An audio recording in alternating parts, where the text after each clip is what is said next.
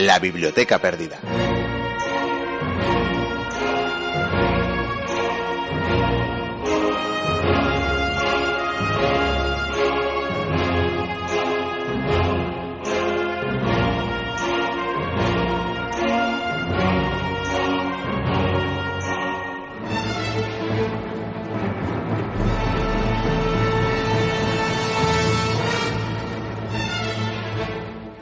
El escritor francés Guy de Maupassant que nuestro gran tormento en la vida proviene de que estamos solos y todos nuestros actos y esfuerzos tienden a huir de esa soledad.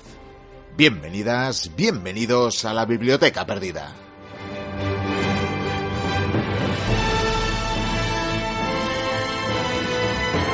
Aquí nos tenéis una semana más dispuestos a haceros pasar una hora intensa de radio, haceros también huir de esa soledad, porque cómo sentirse solo entre los amigos y amigas, entre tantos mochuelos que conforman la familia de la Biblioteca Perdida. Presentación breve en todo caso para este primer programa de la primavera que traerá color con la segunda entrega de una de nuestras secciones más jóvenes. Nos referimos a Nubes de Papel de nuestra compañera Tania Martínez Portugal, que en este caso hará una reflexión partiendo de un texto de la escritora Emilia Pardo Bazán. El monográfico que le dará título al programa de hoy será el de la Reconquista con los reinos taifas como grandes protagonistas y es que dibujarían o más bien redibujarían el mapa de la península. Y para terminar, redondearemos el programa con la segunda entrega de las nuevas y celebradas aventuras del vizcaíno y su compañía. Saludaremos ya a los oyentes que nos escuchan desde las diferentes radios que emiten la Biblioteca Perdida. Son Artegale Radio, La Viana FM, Cuac FM, Radio Iris 7 Aranda, Ujo, Mutant, Cadena Neo, Onda Polígono, Fuenmayor, Radio Bronca, Chena, Antorba y más Radio Cantabria. Saludos de quienes hacemos el programa, y Cubría, Javier Senderos y un servidor, Miquel Carrameñana. También saludos cordiales de parte de nuestros colaboradores más habituales, como Noemi Maza o Pello Larrinaga. Encantados de estar con todos vosotros una semana más. Comienza la aventura.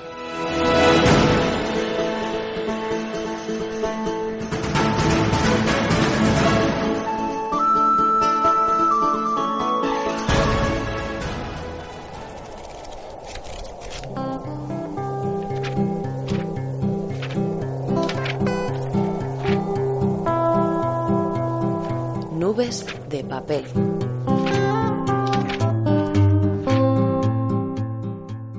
Aspiro, señores, a que reconozcáis que la mujer tiene destino propio, que sus primeros deberes naturales son para consigo misma, no relativos y dependientes de la entidad moral de la familia que en su día podía constituir o no constituir, que su felicidad y dignidad personal tienen que ser el fin esencial de su cultura y que por consecuencia de este modo de ser la mujer está investida del mismo derecho a la educación que el hombre, entendiéndose la palabra educación en el sentido más amplio de cuantos puedan atribuírsele. El 16 de octubre de 1892, doña Emilia Pardo Bazán leyó estas líneas ante las personas asistentes al Congreso Pedagógico que se estaba celebrando en Madrid. La autora, una de las más importantes novelistas de su época y de la historia del Estado español, nació el 16 de septiembre de 1851 en La Coruña. De su madre, doña Amalia de la Rúa, se dice que heredó el carácter abierto e independiente. Su padre, don José Pardo Bazán, fue un político liberal que le legó su gran afición por la lectura y los estudios. La relación entre Emilia y su padre fue excelente. A él se le atribuye esta frase dirigida a su hija.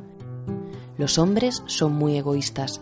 Si alguno te dice que hay cosas que pueden hacer los hombres y las mujeres no, dile que miente. Sin duda, la clase social y el carácter de su familia fueron decisivos en la educación y proyección de la condesa de Pardo Bazán, que a lo largo de su vida no dejó de formarse e interesarse por nuevos conocimientos. Emilia Pardo Bazán entró a formar parte, o bien lo intentó, en espacios tradicionalmente vetados para las mujeres, la política, la universidad y la Real Academia de la Lengua Española, entre otros. A doña Emilia se le negó la entrada en esta última y se dice que, en compensación, se le concedió una cátedra en la universidad. Las contrariedades no terminaron aquí, pues la novelista y pensadora fue boicoteada tanto por sus compañeros profesores como por el alumnado. La Pardo Bazán estuvo tres años dando clase con el aula vacía. En la memoria a la que pertenece el párrafo que hemos leído, Pardo Bazán intenta hacer ver una vez más a sus contertulios la necesidad de que a las mujeres les sea permitida una educación en las mismas condiciones y disciplinas que a los hombres. La visión del papel de la mujer en la España de la época continúa siendo retrógrada y conservadora, a pesar de los evidentes avances que durante los últimos años se habían dado en el plano científico e ideológico, pero que solamente estuvieron accesibles para los varones.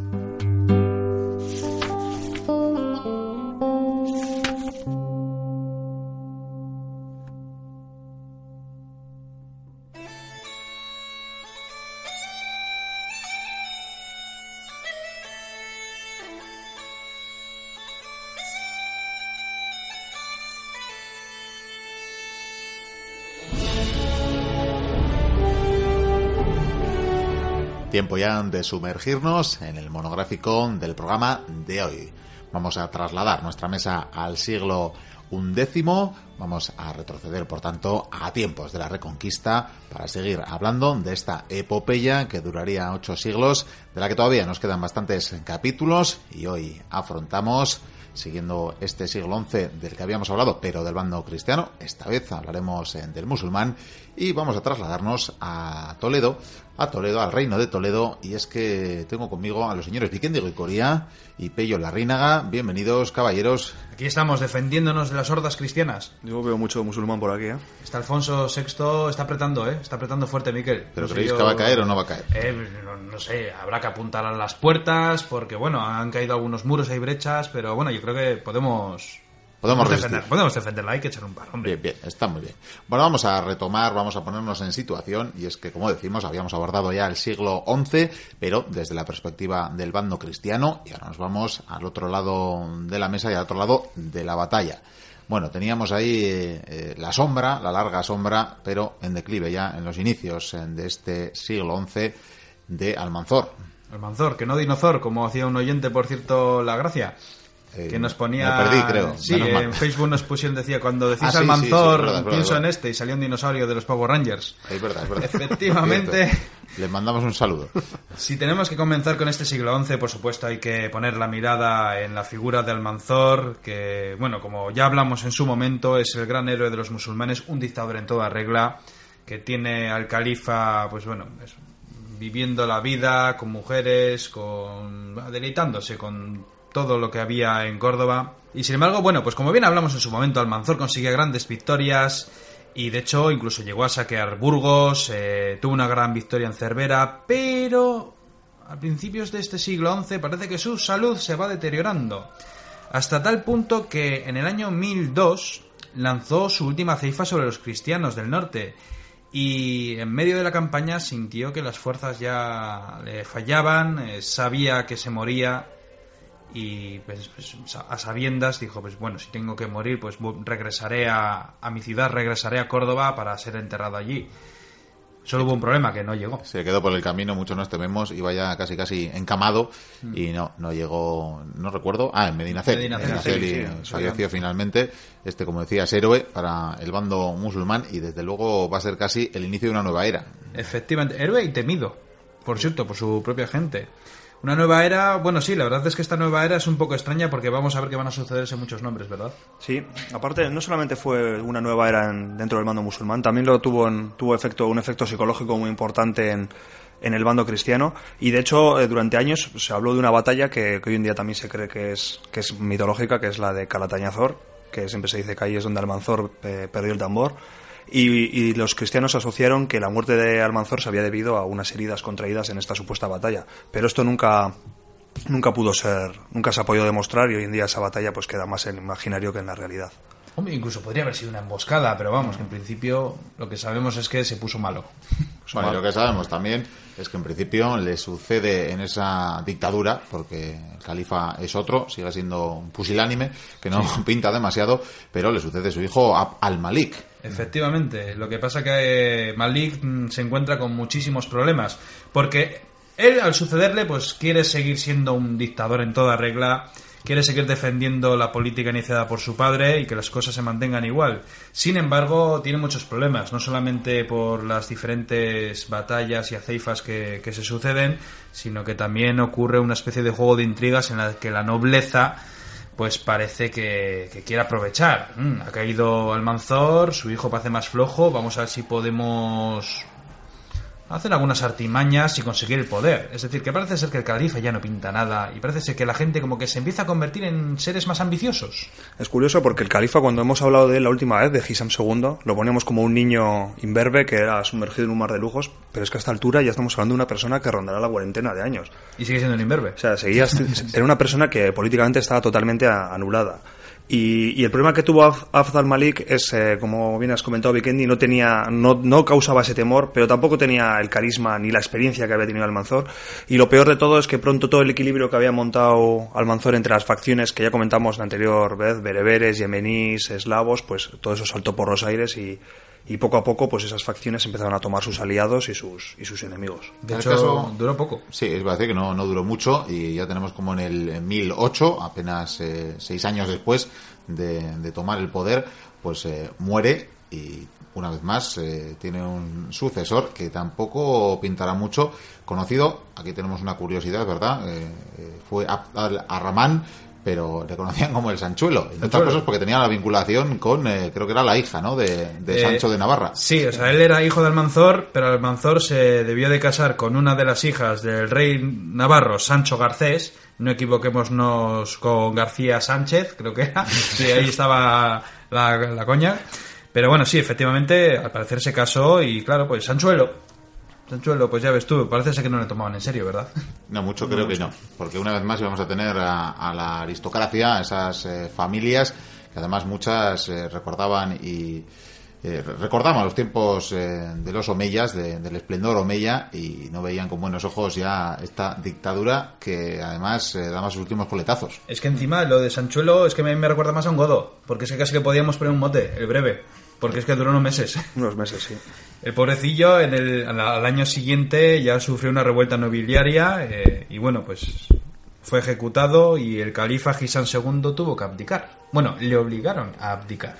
Y aquí tenemos cómo acaba una era, que realmente, al fin y al cabo, bueno, II... Se mantiene ahí... Bueno, Gisán II era el heredero, al final, bisnieto o algo así, de, de Abderramán III bueno, que realmente no, he hecho bisnieto, no, sería más bien nieto. Todavía nos quedaría algún descendiente de ese último Gran Abderramán, de Abderramán III, pero desde luego era eh, un declive que llevaría, que llevaría, entre otras cosas, a que estos nobles, esta aristocracia, empezara a reivindicarse soberana también eh, cada una de, de una zona de un califato ya en descomposición. Es que yo creo que en parte la culpa de todo esto la tiene Almanzor, desde mi punto de vista, porque Almanzor consiguió tantas victorias y, por así decirlo, acojonó tanto a los reinos cristianos, les mantuvo ahí en las fronteras, que, claro, al Andaluz, por así decirlo, era un territorio tranquilo y la aristocracia, esos nobles de turno, se enriquecieron. ¿Y qué ocurre?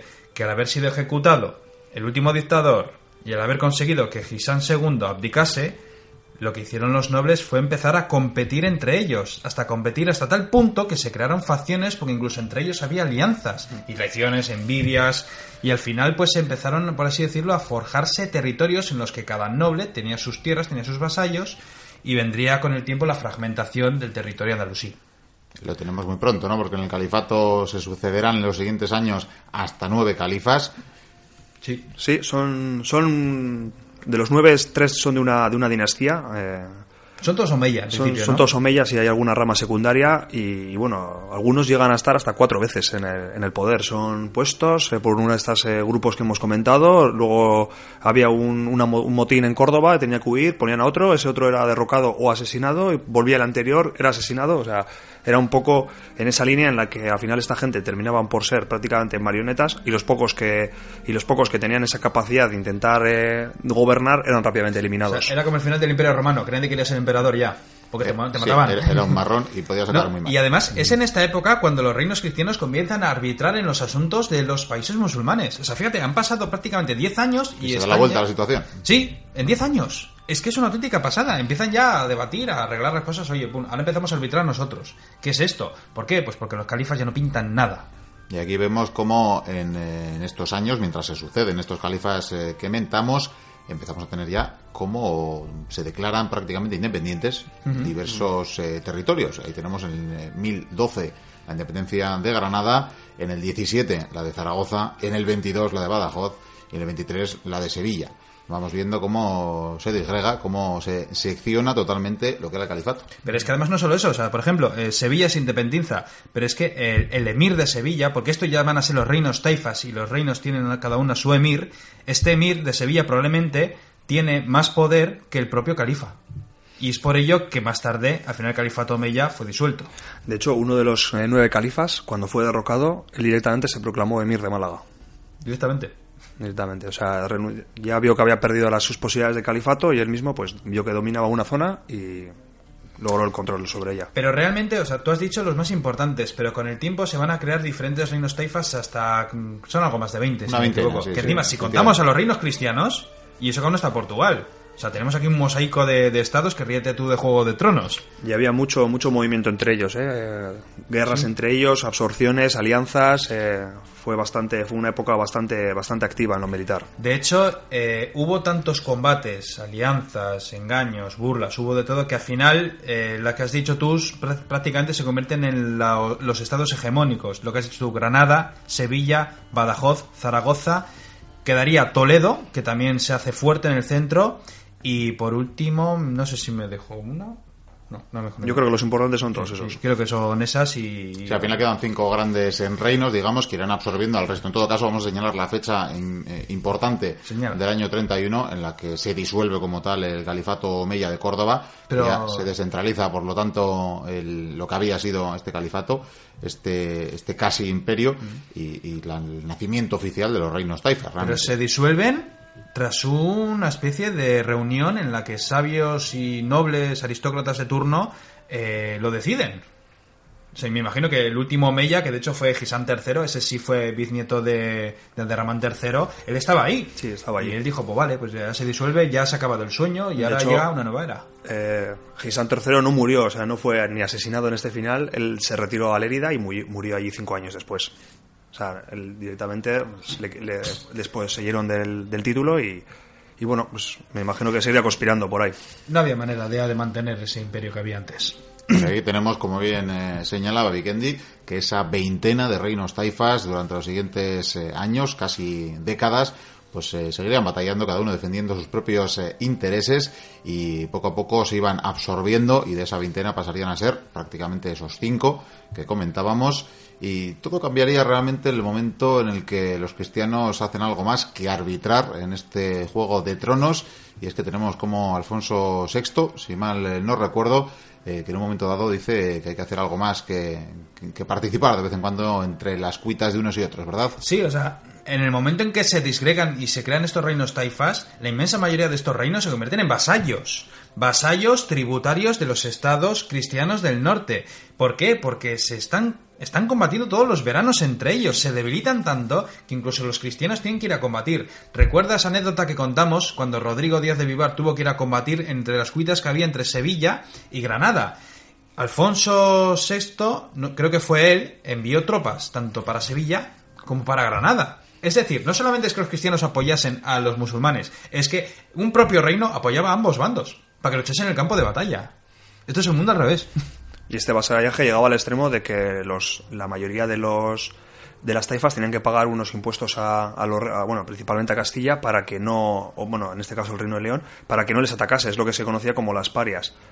De hecho, incluso en el, cuando Fernando I murió, eh, a sus hijos les daba, que dividió el, reino entre sus hijos, entre Sancho II, entre Alfonso VI y García de, Galicia, no solamente dividió el territorio de León, sino que encima les asignó a cada uno las parias de ciertas taifas. A Sancho le dio a las de Zaragoza, a, a Alfonso le dio las de Toledo y, y Sevilla, y creo que García le dio las de Badajoz. O sea, que repartió incluso ese dinero entre, entre sus hijos. Y en este momento creo que es importante señalar, a veces me gusta recordarlo porque ya en la primera entrega, en el primer capítulo de la Reconquista, ponía un servidor en duda el, el propio término de, de la Reconquista Ahí y sigues, estas, ¿eh? estas décadas son muy buenas para hacer hincapié en ello. Y es que aquí tenemos como los reinos cristianos bastante más fuertes en estos momentos que esos disgregados reinos taifa pues tampoco es que hagan un frente común, y eso que cada vez tienen más unidad de acción, pero no hacen un frente común, no aprovechan el momento para arrebatar territorios, para avanzar en esta santa cruzada del sur, sino que prefieren hacer, como bien eh, dice Pello, cobrar esas parias y vivir un poco de las rentas, porque total, eh, tampoco se meten más allá de cuando les es necesario y sin embargo están cobrando unos dineros que les vienen muy bien. Ojo, y echarle morro. Porque, Bien. por ejemplo, el rey de Castilla de repente dicen, bueno, me interesa ahora quitarle territorios a, yo que sé, a- al, ay, al reino taifa de Toledo. Pues oye, que no me habéis pagado, que me habéis pagado mal, oye, o que me habéis quemado cuatro casas y me habéis robado tres vacas. Mm, esto no puede ser. Voy a hacer una racia en toda regla y voy a hacerles la puñeta y poco a poco les va quitando territorio. En estos tiempos, por cierto, estaría también el amigo Rodrigo Díaz de Vivar, ¿verdad? Y, y tenía eh, un amigo curioso como el rey de Zaragoza, ¿no, Pello?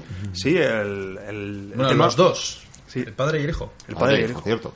El, el tema es de que, como bien ha contado Vikendi, cuando Alfonso mandó, mandó tropas a ayudar a los de la a los de la taifa de Granada y a los de la taifa de Sevilla, en un bando estaba eh, el Cid y en otro estaba García Ordóñez, que era conde de, de Nájera, creo El recordar. maldito García Ordóñez, un infame. Sí, es uno, de los, es uno de los infames. Entonces ahí ya surgió esa enemistad que luego pues fue azuzada por el conde, el conde de Nájera azuzó al, a- al rey y después de un incidente en San Esteban de Gormaz, pues el Cid fue desterrado. Esto ya lo comentasteis en, Además, fue en aquella batalla cuando le dieron a Babieca y una de sus espadas, si no me equivoco. Porque Babieca era un solazán, si no me equivoco. Como, como la montura que te suelo Y creo, que y creo que a García Ordóñez no le dieron nada. Eh, nada. Ahí empezó la, la riña, yo creo. Me temo que no, sí, pero te digo que además como las monturas que te suelo dar yo, ¿eh? Ah, sí, Pero sí, bueno, sí. Continúa, continúa, Pello. Entonces, cuando el, el Cid fue, fue desterrado de, de Castilla, pues se dirigió a la, se ofreció como mercenario, todo hay que decirlo, ese, ese nombre, se ofreció como mercenario a Al-Muqtadir de, de Zaragoza. Y este, bueno, se encontraba ya un poco moribundo y, y le contrató, contrató al Cid, que luego al final su hijo, pues se valió un poco del Cid para, asegurar su descendencia dentro del propio, de la propia taifa de, Zaragoza, porque en aquellas taifas, pues como pasaba en el califato, había también unas intrigas y conspiraciones increíbles. De hecho, el hijo del, del primer rey taifa, de, bueno, con el, con el padre con el que estuvo trabajando el Cid, el hijo cuando llegó al poder al principio dudaba de don Rodrigo, porque decía, sí, este hombre ha conseguido grandes victorias, pero este personaje si quiere me la puede liar. Y de hecho, al final parece que acaban bien. Lo que pasa que el Cid es, es cuando decide irse para hacer sus correrías en Valencia. Eso es. Entre ellos se dijo que llegó a haber una gran amistad, único que cuando murió, murió muy pronto, eh, Al-Mutamin, que es como se llama este, este reyezuelo de Taifa, eh, pues cuando se murió su hijo intentó que el, que el Cid siguiese con él, pero el Cid decidió, decidió porque ya había puesto su objetivo en, en otro lugar. Creo que, por cierto, voy a contar una estupidez, pero parece que para ser rey taifa había que tener un nombre que empezara por M. Creo que me, quizás podría yo optar a alguno. Porque todos los que recuerdo Pues no lo sé, habrá que hacer un estudio. y estaban no al sé. Mutadid, al Mamun, al Muzafar. Yo creo que hay uno que no, ¿eh? Vaya, luego, luego tenemos que hablar de él. Esa es la, la excepción que confirma la regla. En todo caso, viene señalar que para estas, eh, para estos años, porque estamos avanzando ya en el siglo XI, en la segunda mitad, en el eh, norte africano, en el norte de África, empezará a emerger una nueva, un nuevo poder, Una nueva una nueva, una nueva lectura de- del Islam bastante más eh, bueno estricta digamos desde luego para con eh, los usos y costumbres que tenían ya los eh, los habitantes de Al-Ándalus Es que además esta, esta fuerza, este poder, van a ser una dura prueba no solamente para los cristianos, sino para los propios andalusíes, desde mi punto de vista, porque ha llegado la hora de los almorávides. Pues sí, tenemos ahí, eh, bueno, sobre todo el personaje que, que nos afecta es eh, ese Yusuf, ¿verdad? Que, Sí. como decimos, ya se ha hecho poderoso, a- entre otras cosas, pues eh, porque se ha traído a su causa a todos los eh, bereberes de- del norte ¿Quieres, de por cierto, África. que cuente de dónde vienen estos almorávides en un minuto? Brevemente. Porque la gente igual dice, almorávides, ¿de dónde vienen? Te daré 58 segundos. 58 segundos. Estos almorávides vienen a raíz de un personaje llamado Yaya Ibn Ibrahim, que tras visitar la Meca hizo amistad con uno que se llamaba, bueno, Yasin, vamos a dejarlo así el nombre corto, y estos dos personajes lo que querían era formar un Islam unificado y fiel a, a las normas del Corán. Y fue por ello que, tras conseguir acólitos, cada vez más, primero cientos, luego miles, al final nació un pequeño estado que lentamente fue invadiendo todo el norte africano. Eh, cuando Ibrahim murió, su compañero siguió con la historia y de hecho llegaron a fundar lo que hoy en día es Marruecos, Marrakech, la ciudad. Sí, sí, ahí tenemos desde luego la semilla del reino alawí. Efectivamente, y resulta que al final, pues en pocos años fue expandiéndose y se creó una potencia hegemónica en casi todo el norte de, África. Y claro, llegó un momento en que este general, Yusuf, porque era general, no era, como, no era gobernante, o bueno, llegó un momento en que sí fue gobernante, eh, solicitaron su ayuda. ¿Quién solicitó su ayuda? Los reinos taifas. ¿Por qué? Pues porque Alfonso VI había tomado Toledo. Aquí tenemos como en el 1085, lo decíamos antes, Alfonso VI no solo ya arbitraba entre los reinos taifas, sino que en un momento decide avanzar y conquistar. Y este, batallas. Este reino de Toledo gana batallas, y luego conquistan este reino de Toledo y el resto de los reyes, eh, de, los de, los reinos taifas, teme, teme por su independencia, teme por la soberanía de sus eh, territorios, de sus débiles, eh, insistimos, territorios y por tanto piden, aunque luego se arrepentirán, piden ayuda a Yusuf. Sí, porque además, eh, tras caer Toledo, eh, el, tanto el reino taifa de Sevilla como el de Mérida sabían que eran los siguientes.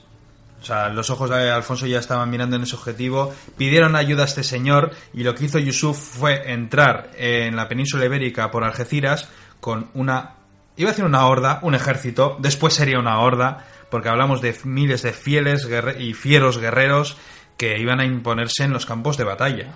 De hecho, su propia presencia visual debía ser bastante desmoralizadora para los cristianos cuando les, vieron, les veían aparecer. Eso es lo que dijo Wellington de Napoleón. Dijo, allá donde vaya ese hombre, solo su, sola presencia es como un refuerzo de 20.000 hombres.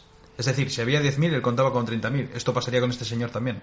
Aparecían ahí en el líder. campo de batalla, con banderas negras, un sonido de tambores bastante grande y solamente esto ya decían que había ganado por menos en las victorias que iba, en las batallas que iban a venir a continuación ya debía hacer un efecto inicial bastante demoledor. Hubo algo más terrorífico, pero esto vendría muchos siglos después, que son los tercios, porque luchaban en silencio y eso sí que da miedo. Eso da mucho miedo. Pero bueno, vamos a volver, vamos a volver al año 86 del siglo XI, porque como bien apuntáis, eh, Yusuf entra y da mucho miedo tanto que consigue una gran victoria para el bando musulmán en eh, Zalaca eh, para bueno para, para, los cristianos sería Sagrajas no por cierto esta es una historia también importante para el Cid Alfonso VI pidió ayuda al Cid creo que fue la primera vez que le solicitó ayuda para que... La primera reconciliación. Sí, la primera reconciliación. Y el Cid no llegó a tiempo para luchar en esta batalla de Sagrajas. Y además Alfonso VI se lamentaba porque, porque decía, un puñado de caballeros más y habría conseguido una gran victoria. Sin embargo, no fue así. Eh, y de hecho, claro, al no llegar le dijo, oye, pues Steve, ya te vale que no has llegado, pues te expulso. Y de hecho, Alfonso casi muere en batalla porque el tío combatió a caballo. Sí.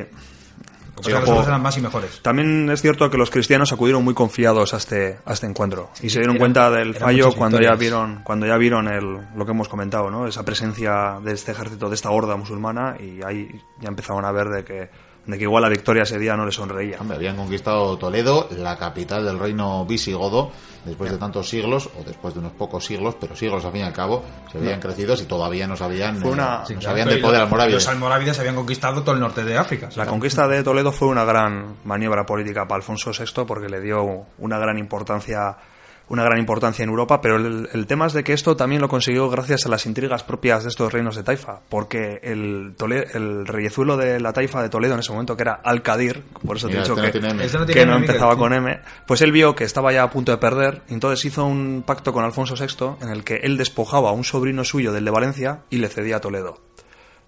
Entonces aquí es como se ve hasta qué punto estos reyezuelos pues eran también gente que solo miraba por, por su propio interés y, entonces pues Alfonso VI jugó con, con, estas intrigas y consiguió conseguir Toledo de una manera más fácil que si hubiese tenido que... los nobles y los curas le decían a Alfonso, pero ¿por qué dejas que vivan los judíos en Toledo? Bueno, en todo caso... Se respetó. Vamos a... Eh, luego volveremos a Toledo porque al fin y al cabo estamos en esta bueno, sí, la ciudad. Victoria, claro. Estamos en esta ciudad, pero como decimos, eh, tenemos esa gran victoria del bando musulmán, tenemos al rey eh, castellano herido, herido de gravedad, y tenemos eh, unas consecuencias que la lógica nos eh, diría que Yusuf hubiera podido hacerse fuerte Hmm. en- entre las taifas, podía haber retomado y reconducido eh, inmediatamente el destino de Al-Ándalus, pero... Re- reconquistado España entera. Sí, ciertamente. Para mí sí. En todo caso, lo que hizo fue retirarse. Sí, Volvió claro. a sus dominios eh, del norte de África y, entre otras cosas, para que vieran, para que vieran eh, los musulmanes eh, que estaban desatendidos y que le tenían su necesidad. O sea, dijo, va a valer más mi ausencia que mi presencia. Sí. Y, y así sería, porque los próximos años serían eh, de incierto para el bando musulmán y por fin, cuatro años después, esta vez sí, Yusuf, eh, vamos, casi hizo Volvió. lo de Vini Vidi Vinci. Sí. O sea, Volvió, lo que pasa que, claro, los reinos taifas no le llamaron y tampoco querían que viniera porque le temían. Ya habían porque- visto de que ya visto qué puede hacer. Llamar llamaron, pero a los castellanos para que les ayudaran a enfrentarles. Es que encima Yus- eh, para, o sea, Yusuf, eh, cuando veía a los andalusíes, decía, pues sois unos blandos. sois unos- no solamente por los campos de batalla, sino con la religión y con todo. Sois unos blandos. Había un choque de culturas, como decimos, eran bastante más estrictos, una, Sí. una lectura del Islam bastante más, eh, bueno, pues eso, estricta, vamos a dejarlo así. Y, y claro, eh, le- les chocaba, ¿no? Les parecían demasiado, casi demasiado vividores, ¿no? que habían sido los corrompidos por Es que- habían sido corrompidos por los placeres de Al-Ándalus. Pero es que más, tú has dicho, cuatro años después llegó Yusuf con su horda guerrera otra vez a combatir. Eh, han pasado cuatro años. La primera les llamaron los reinos taifas pidiendo ayuda a Yusuf. Ahora los reinos taifas piden ayuda a Sancho, uy, perdón, piden ayuda a Alfonso VI y a todos los reinos cristianos para que les ayuden precisamente contra Yusuf. Cosa que, por cierto, no hará, todavía se lamerá de sus heridas. Eh, quizás, quizás hubieran cambiado las cosas un poco si les, si les hubiera ayudado, ¿verdad? En ese momento hubiera sido más inteligente por su parte, si es que tenía el potencial militar para ayudarles, claro, porque en ese momento estaría tocado. De hecho, fue en esta época la historia de la Morazaida, Eh, sí, ciertamente. que al final fue su mujer que se pasó al cristianismo y se llamó Isabel. En todo caso, tenemos aquí, tras eh, prácticamente todo un siglo donde los reinos taifas eh, son la norma y la estructura política de Al-Ándalus, aquí tenemos como en el 90 ya a finales de este siglo serán prácticamente disueltos, disueltos y serán los almorávides, los almorávides con el control. El único que no fue disuelto fue el de Zaragoza, precisamente. Está muy lejos. Estaba lejos y no consiguieron, no consiguieron, bueno, no consiguieron o no lo intentaron, no, esto lo, lo desconozco, pero Por cierto, el- de Zaragoza, que sobreviviera tantos siglos ahí, o sea, es... y era un territorio reto, grande, ¿eh? era un territorio sí, sí. grande. Hoy en día pues ocuparía lo que es toda la provincia de Zaragoza, aparte de Huesca, y llegaba hasta Soria. Es de hecho, Soria y Medinaceli estaban en, en la taifa de Zaragoza y llegó a controlar hasta Denia. Estaba rodeado de, de enemigos cristianos peninsulares, pero también de los francos, a los que les tuvo que combatir, y los estados catalanes. Catalanes, el incipiente reino de Aragón, Navarra, y ahí aguantaron, estaba- ¿eh? unos valientes, la estuvieron verdad. mucho tiempo ahí, sí. Y sobrevivieron a los almorávides, que igual era el mayor logro de todo lo, de todo lo que Pues sí, y es más, ellos lo que hacen con el Andalus es convertirlo en una especie de provincia. Sí, esto va a ser el gran cambio. El poder vuelve a centralizarse, pero desde luego ya no con aquel eh, califato omeya, ya no es con esa estructura, sino que ahora mismo Al-Ándalus pasará a ser parte de ese imperio almorávide y por tanto será como una provincia más, eh, como una mm, sucesión lógica geográfica de- del norte de África. Un nuevo imperio dirigido desde Marrakech. Pues sí. Y bueno, la verdad que los últimos años del siglo tampoco tienen eh, mucho que señalar, salvo que habrá algunas eh, batallas que vayan ganando los musulmanes ya fortalecidos por esta recentralización y por esta reunificación eh, del mando. eh, La batalla de Valencia de con el Cid, por ejemplo. Estarán batallas eh, semejantes. Bueno, que Valencia cambiará de manos. Sí, Valencia cambiará de manos, pero bueno. ya- yo creo que ya hablamos, ¿no? De eso. Sí, ya llegamos a comentar en su momento. Bueno, pues yo creo que aquí lo podemos dejar, ¿verdad? Sí, porque bueno, la historia de los almorávides tendrá un cambio, también un gran cambio, pero yo creo que eso ya es con el siguiente siglo, que es otro cambio. La siguiente entrega, que ya. Entrega. ¿cuál, cuál será? ¿La sexta, séptima? Eh, creo que es la séptima y creo que vamos por la mitad. bueno, O pues. sea, que agárrate los machos que aún te queda. Todavía nos queda, todavía nos queda, está claro. Bueno, de todas maneras, cuando lleguemos, yo creo que Isabel y Fernando podemos hacerlo más rápido porque ya tuvieron su tertulia. Sí, ya hemos hablado bastante. Los reyes católicos del Y final. del Reino de Granada. y- Bastante. Bueno, pues si les parece, caballeros, vamos Sí. a volver, vamos a volver al año 85. Sí, sí, claro. Porque tenemos al rey castellano, eh, bueno, que. Golpeando, de- golpeando con el ariete. eh. con- sí, sí, golpeando con el ariete la puerta de la ciudad de Toledo. Ahí estamos oyendo los golpes. Y yo creo que hay que intentar frenárnoslo. Ya que este- estamos aquí, bueno, habrá que intentarlo. Pues yo voy a apuntalar la puerta con estos clavos y para acá esta mesa, Miquel, que yo... Pero bien, ¿y qué haces? ¿Qué, pero ¿Qué haces con eso?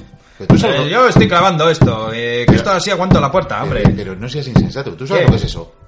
Madera, ¿qué va a ser? Es la mesa de Salomón, ahí donde estaba escrito el nombre auténtico de Dios. Sí. Sí. A ver. ¿No ves lo que pone ahí? Aquí pone Ikea.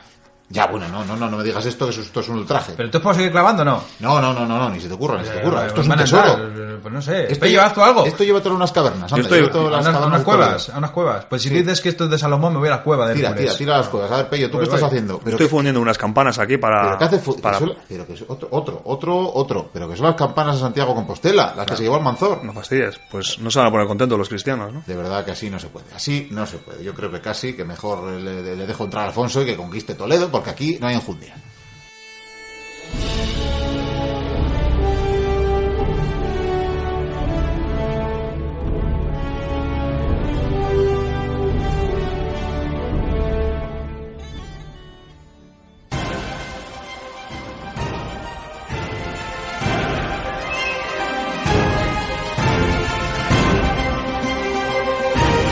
Memorias de un cronista, Italia.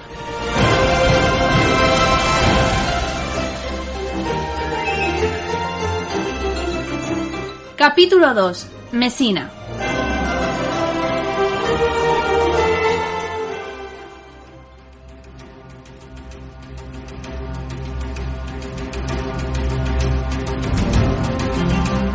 Las crónicas del vizcaíno.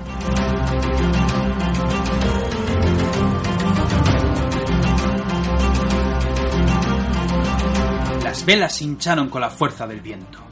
Al compás de las órdenes del marinero real, aquellos que fueron presos se afanaban en poner a punto el navío. Mientras los hombres de Pérez eran recluidos en la bodega, los marineros que habían participado en la refriega se desvivían por seguir las órdenes. Surcando con firmeza las olas, la nao comenzó su rumbo siguiendo muy de cerca la galera donde se encontraba el padre Moreno. Morales se acercó donde me encontraba. Dudaba sobre nuestras intenciones. La galera, impulsada por los remos, avanzaba mucho más rápido que nuestra nave. Pierde temor, Morales. La otra galera ha cambiado de rumbo y a fe mía que en poco tiempo hará lo propio a la que buscamos. Observa a lo lejos las naves de Rodas. A esa velocidad poco les restará para cortar el paso a los berberiscos. Los piratas están cansados del combate y han tenido bajas. A golpe de remo será cuestión de tiempo que les alcance. En cuanto la galera cambie de rumbo, estaremos tan cerca de ellos que la abordaremos por la fuerza. Habla con Perales. Ahora que disponemos de buenos arcabuces, tiene que organizar a los hombres en la cubierta y en los castillos de proa y popa. Mientras los hombres se preparaban para la guerra, tuve por bien arengar a nuestros compañeros de penurias de la bodega de carga. Con promesas de libertad, una vez terminada la pelea, me dispuse con un arcabuz en el castillo de proa. Tal y como supuse, la galera comenzó a variar el rumbo para no chocar con las naves de Rodas. Estas, por su parte, avanzaron a toda prisa a golpe de remo, y con una gran embestida, una de ellas golpeó con su espolón de proa un lateral de la galera berberisca. Nuestro objetivo estaba cada vez más cerca.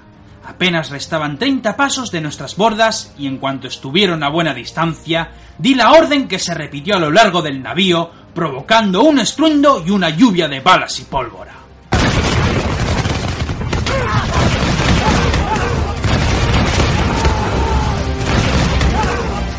Muchos piratas dieron con sus huesos en el suelo, despachados con heridas sangrantes. Los sanos disparaban sus flechas que sobresalían sobre nuestras cabezas. Caminando entre los hombres y cubriéndome la cabeza de las flechas, tuve por bien sentarme junto a Perales y cargar de nuevo nuestras armas. Era harto difícil cebar los arcabuces agachados como estábamos, pero en sí tuvimos por bien no recibir heridas de los piratas. Cuando el navío se acercó aún más a la galera y tuve la certeza de que los hombres habían cargado sus armas, a viva voz lancé varias gritas para que estos se irguiesen y con mucho arte apuntamos a la cubierta y disparamos nuestros arcabuces.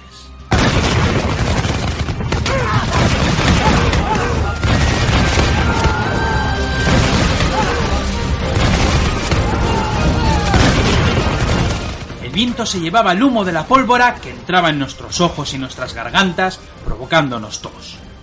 Dejando nuestros arcabuces en el suelo y blandiendo nuestro acero toledano, muchos lanzaron garfios y pinchos con cuerdas que sostuvieron de buen arte los dos navíos.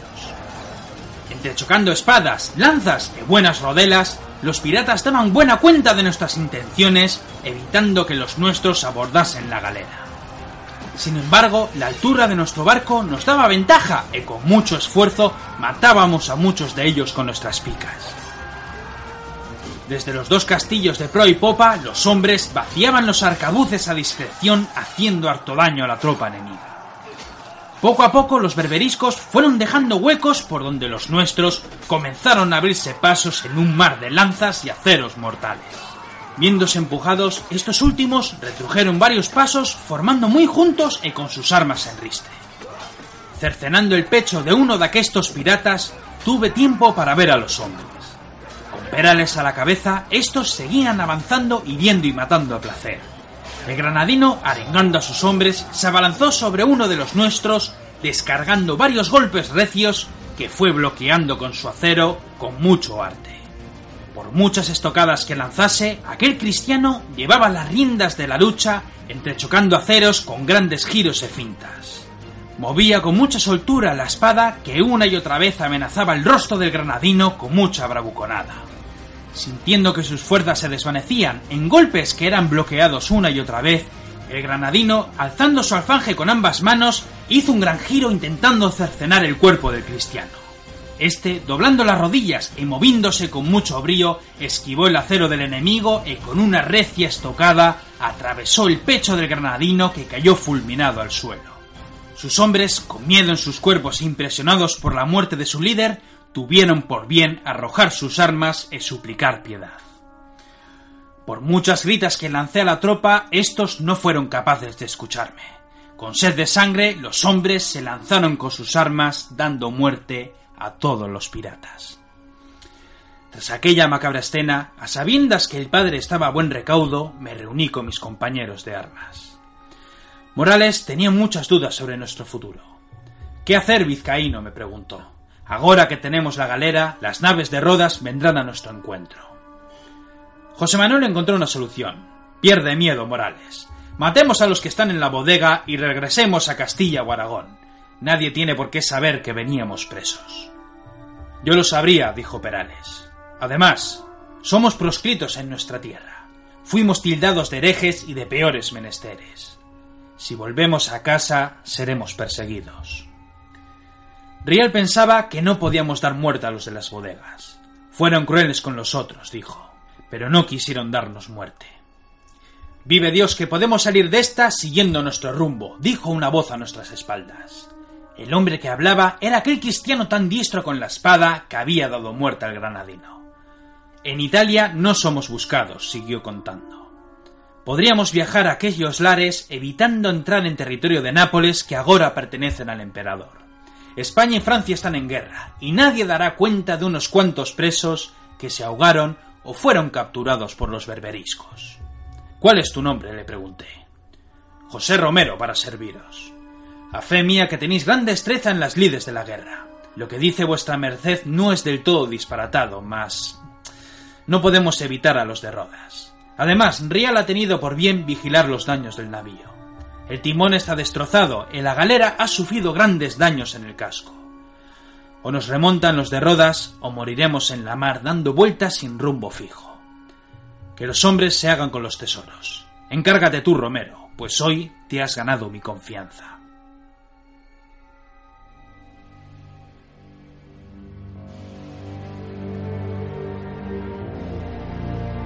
Cuando este último marchó, nos dirigimos a la bodega de carga. Cuando el padre nos liberó de nuestro cautiverio, de buena guisa dimos con los manjares de la tropa, además de sus armas. Había no menos de doscientos arcabuces, espadas y buenas rodelas de hierro. Mas justo cuando comenzó la refriega, dimos con unos cofres de los que daríamos buena cuenta. Descendiendo las escaleras de la bodega, dejamos a un lado a Pérez y a los suyos y nos venturamos a donde estaban los cofres. Eran dos cajas de madera con cerraduras que hubimos de romper. Cuando abrimos los cofres, contuvimos el aliento. Uno de ellos estaba repleto de monedas de oro, mientras que el otro contenía monedas de plata. Virgen Santísima, no veía tantas maravillas desde que volamos por los aires el templo de los herejes, dijo el artillero. Llenad vuestras bolsas con todo lo que podáis. Si dan con nosotros, al menos no nos iremos con las manos vacías. Mientras mis compañeros se afanaban en llenar sus bolsillos y zurrones, tuve por bien en fijarme en un objeto que no parecía tener ningún valor. Sacándolo del cofre de las monedas de oro, lo sostuve en ambas manos. Era un cordel o una especie de cinturón de cuero, pero para mi sorpresa era largo y muy fino. Tenía el tamaño de dos hombres por lo menos. Era un cuero joven y a lo largo y ancho estaban escritas cientos de letras que no tenían sentido, pues no creaban ninguna palabra. Un ruido me hizo girar sobre mis pasos para ver al Padre observándonos en la oscuridad. No nos miréis así, Padre. Vos nos salvasteis de la muerte o algo peor, y nosotros respondimos al honor salvando vuestra vida. Necesitamos algunos oros para poder regresar de la esclavitud, pues digan lo que digan, fuimos encadenados por hombres que merecían haber ocupado nuestro lugar.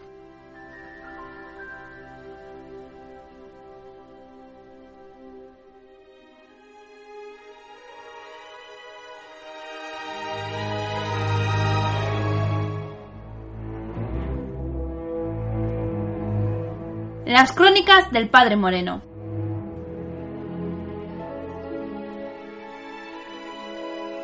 Cuando entramos en aquellas estancias vimos a tres caballeros de la orden, con sus túnicas negras y la cruz resplandeciente en sus ropas. Un paje se mantenía quedo en una esquina. Sentado estaba uno de los hombres de Pérez. A mi lado estaba el vizcaíno y un compañero suyo llamado Morales. Cuando cerraron las puertas, el líder de los caballeros, llamado Jean Baptiste, nos invitó a sentarnos. Bueno será que vuestras mercedes me ayuden a solucionar este problema, dijo el caballero.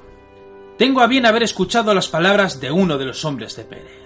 El mismo Pérez está en cama con fuertes fiebres y sin poder articular palabra alguna, pues tiene la boca destrozada, que según me han informado, ha sido cosa vuestra. Ya mucha honra, dijo el vizcaíno. Demostrasteis buen temple para acabar con los berberiscos, y nunca puse vuestra honradez a prueba cuando solicitasteis que os remolcásemos a Mesina. Vive Dios que si hubiese sabido de vuestros actos, os habría dejado en alta mar. Todos mantuvimos el silencio ante tales palabras. Si he de ser sincero, no tengo tiempo para arbitrar en estos asuntos. La cristiandad parece haber perdido su rumbo en este mundo. Siempre en guerra, siempre dándonos muertes los unos a los otros. Italia con sus vendetas y sus guerras entre ciudades. El mismo Papa lucha con sus tropas contra cristianos. España otra vez en guerra con el francés y ahora con los venecianos. ¿Y todo por qué? Por el control de Génova, por poner a tal o cual gobernante en el trono de Milán. La cristiandad se enfrenta a la mayor amenaza desde que los romanos daban muerte a los primeros fieles. Los turcos nos amenazan a todos. Dios nos tenga en su gloria. Las ciudades y las plazas van cayendo a manos de los musulmanes. ¿Y qué hacen los cristianos? Miran a otro lado y guerrean entre ellos, ajenos a la media luna. El barco está repleto de armas, alimentos, lanas y dos cofres. ¿A dónde ibais con tales cargamentos? El hombre de Pérez se apresuró a contestar. Nápoles, excelencia. El cargamento de armas y los cofres iban destinados a las tropas reales que allí se acantonan. ¿Y las lanas? Contrabando, mi señor. Algo habitual entre los mercaderes, ya sabe. Los esclavos y herejes, asesinos en su mayoría, iban destinados a reforzar las galeras con más chusma. Contrabando en la Armada Real de España, acabas de decir. Así es, mi señor. Este hombre miente, dijo el padre Moreno. Sé de buena guisa y si vuestras mercedes tienen a bien escucharme, que en más de una ocasión pude saber por la boca de don Pérez que aquesta nao no pertenece a la Armada Real. Mentís, padre, gritó el hombre. La chusma os han amenazado sin duda para que digáis aquestas palabras. Basta los dos, gritó Jean Baptiste golpeando en la mesa. Sea con fines legales o no, aquesta situación terminará mal si no os comportáis. Estamos en guerra, señores. Todos nosotros estamos en guerra con el infiel. Volvemos desde Roma con las manos vacías. El Papa nos prometió hombres y dinero. Haría un llamamiento a la cristiandad y volvemos con las manos vacías. Rodas, la isla de los caballeros va a ser atacada. Nuestros espías han dado buena cuenta de las intenciones de los turcos y más de 300 naves se preparan para invadirnos. Necesitamos hombres y armas. Es por ello que todo el cargamento queda requisado por la orden. Pagaremos con creces la suma con venir por las armas y la pólvora. Todo aquel que quiera venir a nos defender la cristiandad recibirá una bula papal esculpando sus pecados ante Dios y la justicia. Cuando dijo aquellas palabras, mantuvo la mirada fija en el vizcaíno y su compañero. Todos los presos que ayuden en la guerra contra el infiel serán libres una vez termine la batalla. Lo juro, dijo el caballero sosteniendo la mirada. ¿Quién tiene el poder para liberarnos? dijo Morales. El Papa de Roma. Yo mismo hablaré con el Gran Maestre para que envíe cartas a su santidad implorando unas bulas por defender la cruz. Los que decidan no luchar pueden volver a la bodega de carga y servir como chusma en las galeras. Salimos mañana al amanecer con la marea. Y padre, siempre nos vendría bien un capellán. Alguien que guíe las almas de los hombres cuando llegue el fragor de la batalla. Eso es todo, caballeros. Que cada uno haga lo que tenga que hacer.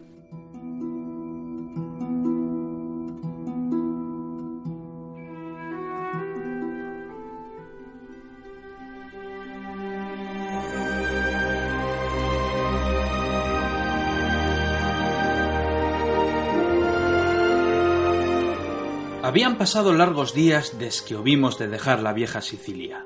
Los hombres remaban con fuerza, pese a que las velas estaban bien hinchadas. Tras las misas diarias, pasaba los días hablando con los hombres que marchaban a un incierto destino. Alberto Pérez y sus hombres regresaron a su nao y los perdimos de vista. Su líder estaba tan herido por el golpe en la boca que lo tuvieron que llevar en un catre hasta el propio navío. Los que iban destinados a servir en las galeras subieron resignados a la batalla. Recuerdo el día en que hablé por primera vez con el vizcaíno.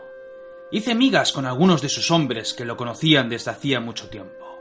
Decían de él que era un hombre que había cambiado con el tiempo. Me contaron que fueron traicionados y que la sangre corrió por sus manos.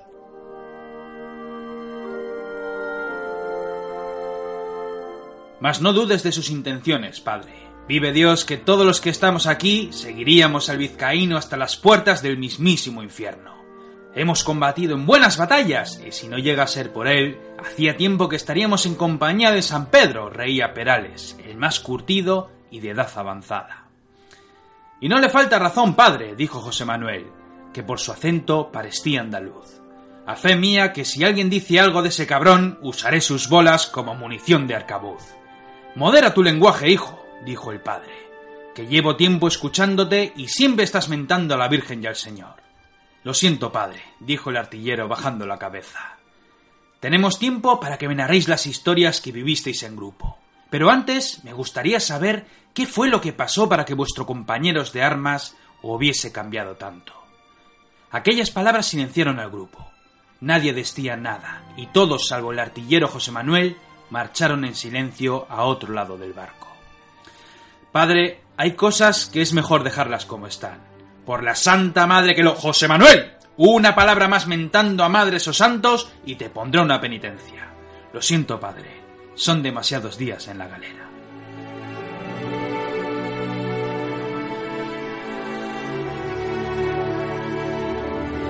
Tras dar misa a los fieles, tuve por bien acercarme a platicar con el vizcaíno que se encontraba en la proa de la galera. No es buena idea que haya decidido a venir a la guerra, padre. Los hombres de Dios están mejor en sus iglesias. Es cierto, amigo, pero los hombres de Dios también somos hombres de letras. Yo mismo me considero un historiador pese a mi edad. Solo tengo 20 años en mi haber, pero he leído a los clásicos.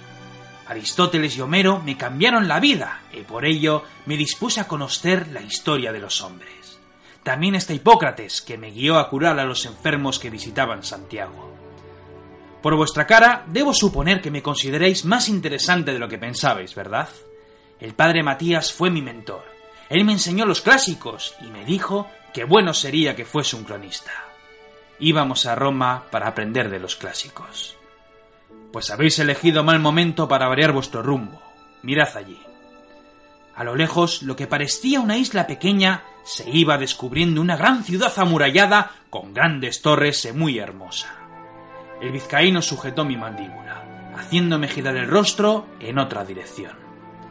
Allí, padre, me dijo, allí es donde debéis mirar. Me quedé con la boca abierta. Barcos, cientos de barcos con sus velas desplegadas, avanzaban en la lejanía directos a Rodas.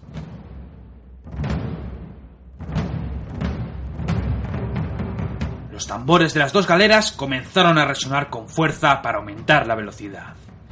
La media luna llegaba con todo su poder y el vizcaíno acertó a decir que los tambores eran el preludio de la guerra.